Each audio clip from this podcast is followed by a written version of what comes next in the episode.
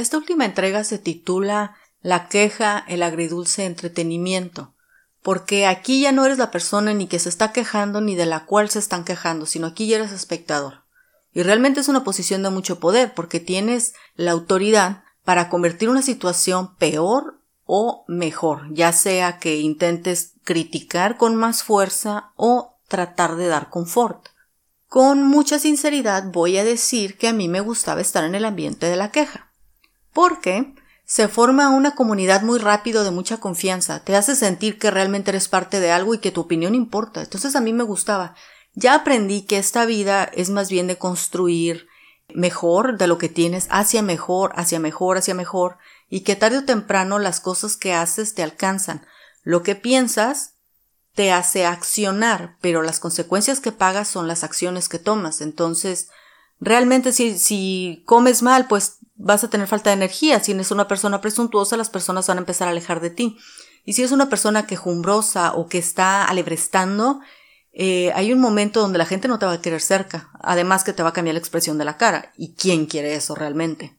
Aquí voy a comentar un ejemplo de una amistad que tuve. Ella tenía su pareja y tenía problemas con su pareja y se quejaba. Voy a decir con sinceridad otra vez que a mí me encantaba formar parte del grupo selecto con la cual ella se quejaba, era casi un honor. Y, era un manjar de, de, críticas, sí, era un festín, por supuesto. Todo el mundo aportaba su opinión, decía qué había que hacer, no te dejes, quién se cree, este patán, haz esto, haz lo otro, puras elucubraciones, manipulaciones, ¿sabes? Y me gustaba. Y además me sentía inteligente, ¿no? Pero al tiempo comencé a darme cuenta que, que las quejas de ella tenían que ver mucho con el dolor que ella tenía en su corazón a causa de el amor que ella tenía por esa persona y de las cosas que ella necesitaba y no estaba recibiendo. Realmente, ¿quién puede decir cómo es una situación? Bueno, no lo sé, ni la persona A, ni la persona B, tal vez la tercera persona que no sé quién es. Realmente una situación nunca es de una forma u otra, hay muchísimos elementos ahí.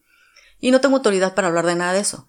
Lo que quiero decir es que comencé a ver que lo de ella venía mucho del dolor, y ya dejé de estar alebrestando. Me comenzó a doler en mis sentimientos que ella estaba sufriendo y que era impotencia. Su sufrimiento era impotencia, sus quejas eran impotencia, eran frustración. Comenzó ella a amargarse. Sus, sus, reacciones comenzaron a ser más reacias, más amargas, más secas, más críticas, más negativas. Y mi papel comenzó a ser el, el de brindar confort, no decirle no te dejes, no hagas esto, no hagas lo otro, sino sabes que lamento mucho que las cosas no salgan como tú quieres, tú tienes que pensar en ti. No se trata de que haces una persona a un lado ni que individualizas la situación. Realmente todo lo que tienes ahorita es consecuencia de lo que hiciste en el pasado y lo que tengas en el futuro es consecuencia de lo que tengas ahorita. Hay que ayudar a las personas a elegir mejor, a elegir más sano y con más madurez. Lo que yo hacía era confortarla, era ayudarla a ver que esto que ella estaba pasando, que realmente no se puede cambiar a una persona, es risorio, eso no se puede. Entonces, ella no podía tratar de coercionar a su pareja para que él cambiara, sino ella más bien tenía que ver si ella podía vivir con esas situaciones o no. Y repito, era su pareja, era su novio, no era su esposo, en un matrimonio y un compromiso que en el noviazgo no existe. Entonces, yo la, yo la ayudaba a ver ella, si ella podía si ella iba a poder con eso, de una forma madura, no, no coercitiva, madura, tranquila.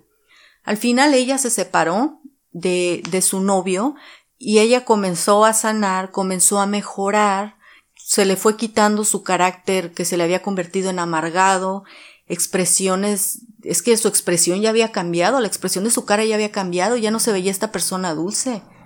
Ahora tenía este, este enojo constante, esta incomodidad constante. Realmente cuando una persona viene a quejarse, nuestro papel, nuestra principal función es brindar confort. No alebrestar, sino calmar, escuchar y calmar y ayudar a la persona que en ese momento se encuentra en una situación turbulenta. Nosotros que no estamos ahí, que estamos por fuera, nuestro papel es tratar de brindar un, un punto de equilibrio. Es solo eso, un punto de equilibrio sano y ayudar a la persona a responder mejor como últimas palabras sobre este tema quiero decir que la queja se siente bien, sí. Es buena, no. es negativa, es, es como la sopa instantánea, está muy buena pero luego es pesada, cambia la expresión de nuestra cara, nos va cambiando el carácter, eh, nos hace también demandantes, egoístas. Para concluir, vemos que efectivamente la queja se siente bien, pero que genera un ambiente demasiado negativo. La próxima vez que quieras quejarte, piensa cómo te sentirías si alguien te viene a decir aquello que quieres decir y de la forma en la que tú quieres decirlo. Nos vemos la próxima.